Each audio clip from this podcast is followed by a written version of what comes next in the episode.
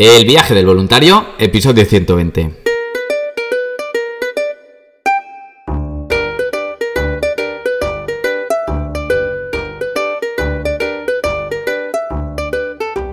Hola, muy buenos días, bienvenidas y bienvenidos al podcast donde vamos a hablar sobre el turismo responsable, experiencias de voluntariado, los tipos de programa, diferentes países y todos los consejos necesarios para preparar tu viaje solidario.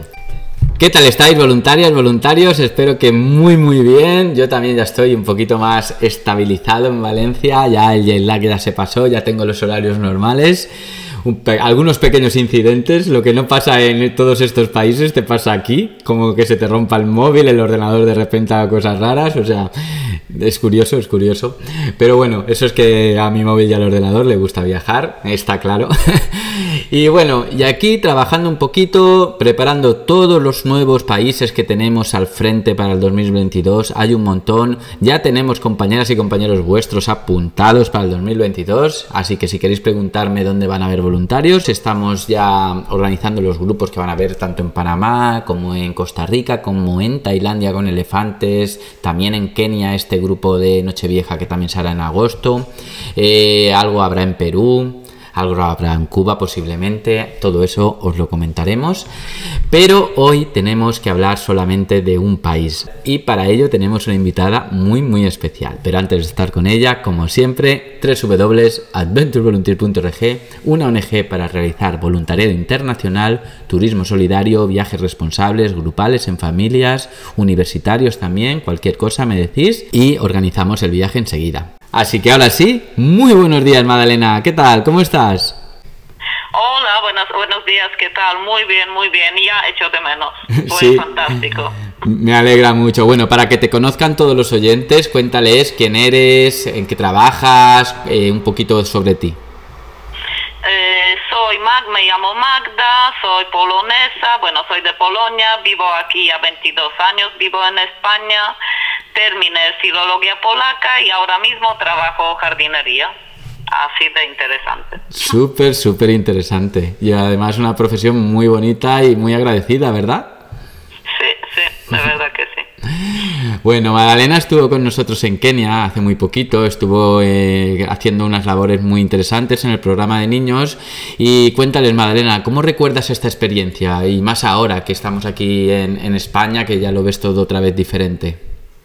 Bueno, creo que es una experiencia que todos debemos vivir de verdad, porque son unos contrastes muy brutales que formas como vivimos nosotros realmente no podemos ni llegar a entender cómo viven otras personas y yo creo que es una experiencia muy bonita y vale la pena repetir. Entonces yo misma personalmente quiero repetir.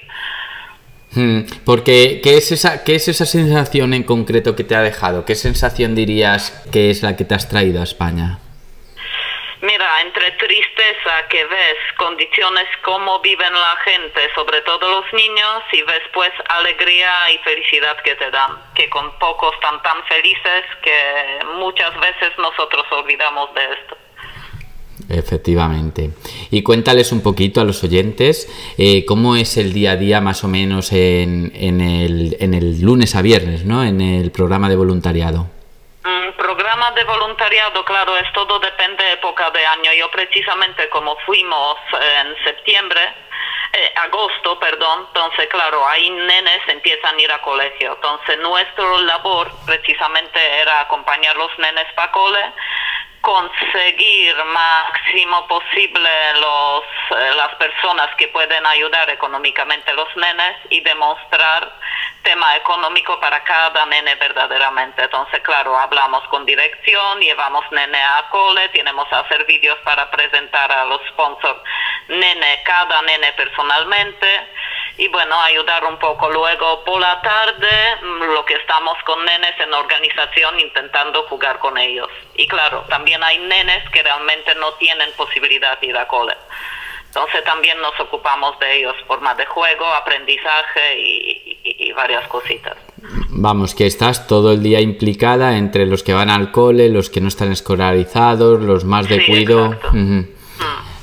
¿Y qué es lo que debe tener un voluntario a nivel perfil para adentrarse en este proyecto? Bueno, yo encuentro que corazón, ¿no? Sobre todo. Y con esto ya creo que basta, porque realmente perfil, mira, puede hacer cualquier persona que quiere ayudar. Ya da igual clase social, nivel intelectual, yo creo que sobre todo tiene que ser una buena persona. Y resto ya viene solo, porque cuando estás ahí, mira, yo, yo he tenido mucho miedo de principio cómo va a ser y luego realmente te integras y te sientes tan bien con los nenes y, y como te dan tanta sonrisa, realmente lo sientes mucho, mira, es que es una cosa que te enamora verdaderamente. Claro, o sea, porque yo me acuerdo que tú me decías al principio que tenías un poquito de la sensación, pues quizás por el inglés o por alguna habilidad y no hace falta nada. Bueno, yo verdaderamente no hablo inglés, pero claro, como los nenes son tan transparentes, entonces al final, mira, poco a poco te defiendes. Hasta vas aprendiendo con ellos y ellos van aprendiendo y van aprendiendo español. que también, mira, es un logro, ¿no? Que van aprendiendo poco a poco un idioma más. Claro, todo vale. Y también está el apoyo en la cocina, en los deportes, los juegos, cualquier cosa, ¿no? Sí, sí, sí, sí, tema de cocina también, claro, preparamos varias veces, incluso hicimos comida española, que también es interesante, mira, lo hicimos comida para los nenes, que realmente en Soveto venido muchos nenes a comer, que a veces era única alimentación diaria para ellos. Claro, son estas cosas que, que te duelen mucho ver esto, pero luego también te alegras que puedes dar un poco de ti para ellos. Claro que sí. Uno de los motivos por estar aquí juntos hablando, que ya hemos estado hablando por teléfono estos días, era para también comentar a los voluntarios lo interesante que puede ser eh, hacer un turismo solidario para apoyar al proyecto y pasar el fin de año, la noche vieja, con, con los nenes. Yo encuentro que es una idea genial, mira, porque realmente podéis vivir con ellos, ver cómo ellos pasan las fiestas y noche vieja ahí, bueno, y pasar unos momentos bonitos. Y si son viajes Mira, yo lo hice este viaje sola, conocido personas maravillosas y creo que es una experiencia que si incluso hace uno solo puede vivir de maravilla.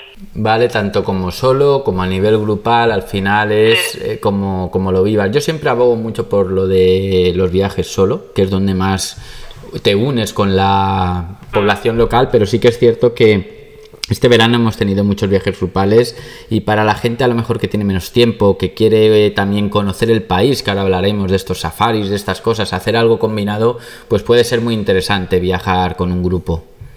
Claro, claro, sí, porque verdaderamente, mira, nosotros hicimos, bueno, yo y otro compañero que he venido, que yo apenas ni no conocido, pero nos conocimos ahí, nos hicimos amigos pero realmente luego hicimos en grupo con otras personas safari, por ejemplo, y fue súper interesante. Claro, nosotros conocimos otras personas ahí, pero si hay personas que quieren hacer un safari en grupo es mejor porque ya mismo van con, con un grupo que que bueno, que generalmente, mira, viviendo safari ya es una cosa que no te vas a olvidar nunca. Es una cosa impresionante, impresionante, que, que es una cosa que en la vida creo que hay que ver una vez por lo menos. Claro, porque es una de las preguntas que te iba a hacer. ¿Qué es lo que más te gustó del país y qué sitios conociste?